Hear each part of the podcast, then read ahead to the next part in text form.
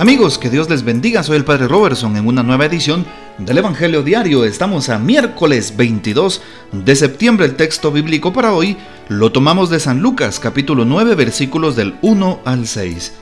En aquel tiempo Jesús reunió a, los doce y les dio poder y autoridad para expulsar toda clase de demonios y para curar enfermedades. Luego los envió a predicar el reino de Dios y a curar a los enfermos. Y les dijo, no lleven nada para el camino, ni bastón, ni morral, ni comida, ni dinero, ni dos túnicas. Quédense en la casa donde se alojen, hasta que se vayan de aquel sitio. Y si en algún pueblo no los reciben, salgan de ahí y sacúdanse el polvo de los pies, en señal de acusación. Ellos se pusieron en camino y fueron de pueblo en pueblo, predicando el Evangelio y curando en todas partes. Palabra del Señor, Gloria a ti, Señor Jesús. Muy bien, ¿qué podemos decir al respecto de este texto bíblico? Hoy nos damos cuenta que después de la llamada que Jesús hace a sus apóstoles, tenemos la misión. Hoy es la primera misión evangelizadora a la cual Jesús envía a aquellos que ha llamado. Así es. Recordamos cómo en San Mateo tenemos aquel envío de los 72 Hoy dice Jesús reunió a los doce. Así es. ¿A cuáles doce? A aquellos que son los que le representan. Cuando eh, Jesús manda a los 72, pues también Jesús les dice, no lleven nada para el camino y les da las mismas instrucciones que hoy a los apóstoles. Pero algo que hace con sus apóstoles, con el grupo de los doce, con aquellos más cercanos, con aquellos a los que instruye, de una manera más fidedigna, es lo siguiente, les da poder y autoridad, así es, y dice, para expulsar toda clase de demonios y para curar enfermedades. Y todavía la iglesia hasta el día de hoy sigue ejerciendo esa misma autoridad que Jesús ha dejado a través de quienes, a través de su jerarquía, de los obispos, de los sacerdotes. ¿Y cómo seguimos ejerciendo esa autoridad? Esa autoridad a través de los sacramentos. Así es. Y por eso hoy le damos gracias a Dios por haber dejado instituidos los sacramentos, un signo eficaz de su presencia, un signo de su misericordia. Así mérito es. Por eso damos gracias a Jesús en este día. Jesús ya había elegido, repito, al grupo de los doce y ahora los envía. Y precisamente les da ese encargo, el encargo de curar, el, encargo de sanar, el encargo de acompañar a su pueblo. La iglesia durante siglos ha acompañado al pueblo de Dios. Y llama la atención puesto que se hizo, si no estoy mal, fue la ONU y la UNICEF que hicieron en el año 2016 una investigación mundial para darse cuenta cuál era la instancia o la institución que ayudaba socialmente a más personas en el mundo. ¿Y cuál fue la sorpresa? descubrieron que es la Iglesia Católica. Así es. En el silencio del mundo, la Iglesia actúa y allí se cumple lo que Jesús ha pedido. Curen a los enfermos, proclamen el reino, liberen a los poseídos. Y la iglesia lo sigue haciendo. La iglesia sigue asistiendo a los necesitados. ¿Cuántos hospitales no tiene la iglesia católica en donde asiste a los enfermos?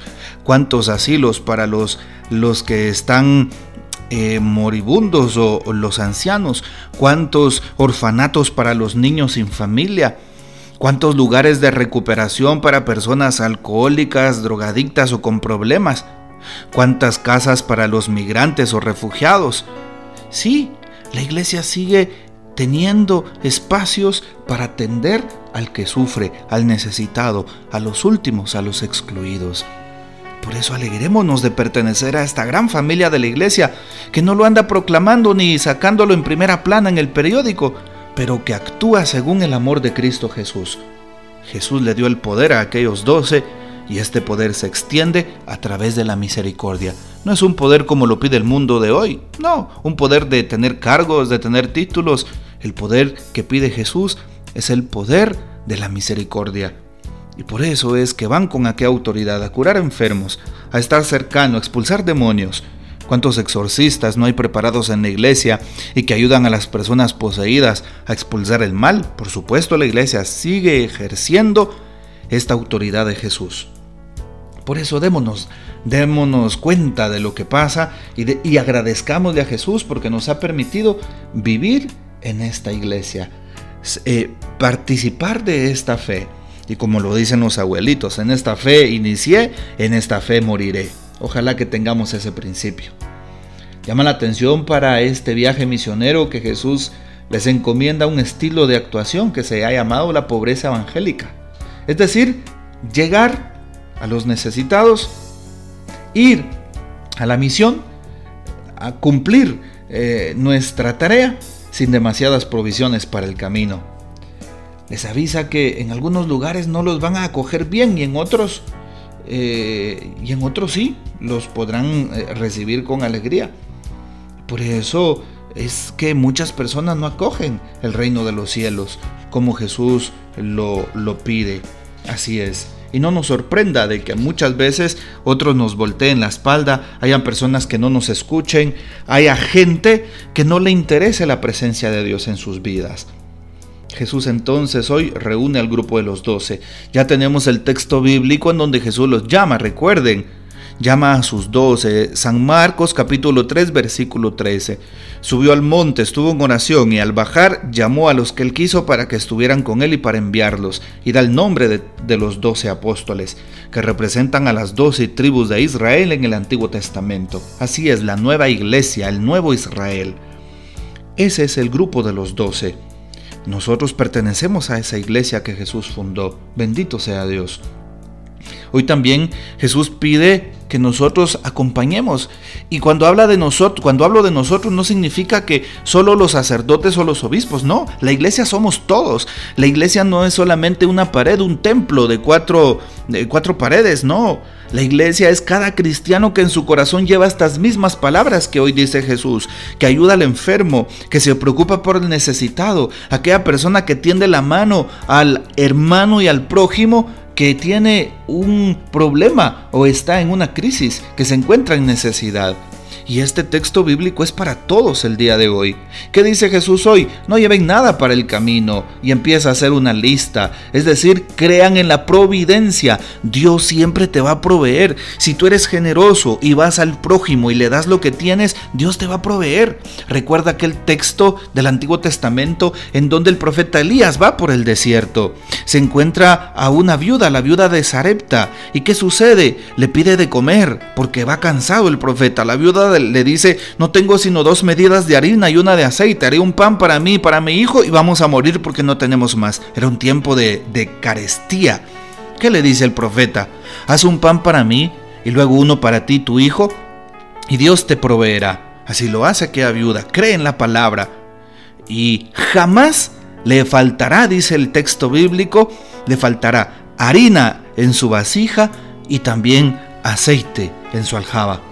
Así que nosotros debemos de confiar en Dios. Si hoy Jesús le dice a aquellos hombres a los que envía, no lleven nada, significa que Él les va a dar, significa que les va a proveer. Por eso tú no tengas miedo en darte al 100%, en darle tu tiempo a Dios, en darle tu servicio a Dios, incluso en ofrendarle a Dios. Así es, no solo en la limosna del domingo, sino en ese espacio para el prójimo, en darle una ofrenda al necesitado, en ver a aquella persona que sufre y en, también querer apoyarle con caridad. Dios te va a multiplicar, te va a proveer y te va a abundar aquello que das de corazón. Es lo que dice hoy la palabra. Es explícito Jesús, es muy claro lo que se nos dice a través del texto bíblico. Si tú eres una persona misericordiosa y das sin medida, esa misma misericordia el Señor te la dará multiplicada en abundancias para ti y para los tuyos. Qué bonito. Hoy al final del texto Jesús dice, se pusieron en camino y fueron de pueblo en pueblo predicando el Evangelio y curando por todas partes. Ojalá que todos podamos seguir la misión que Dios nos encomienda.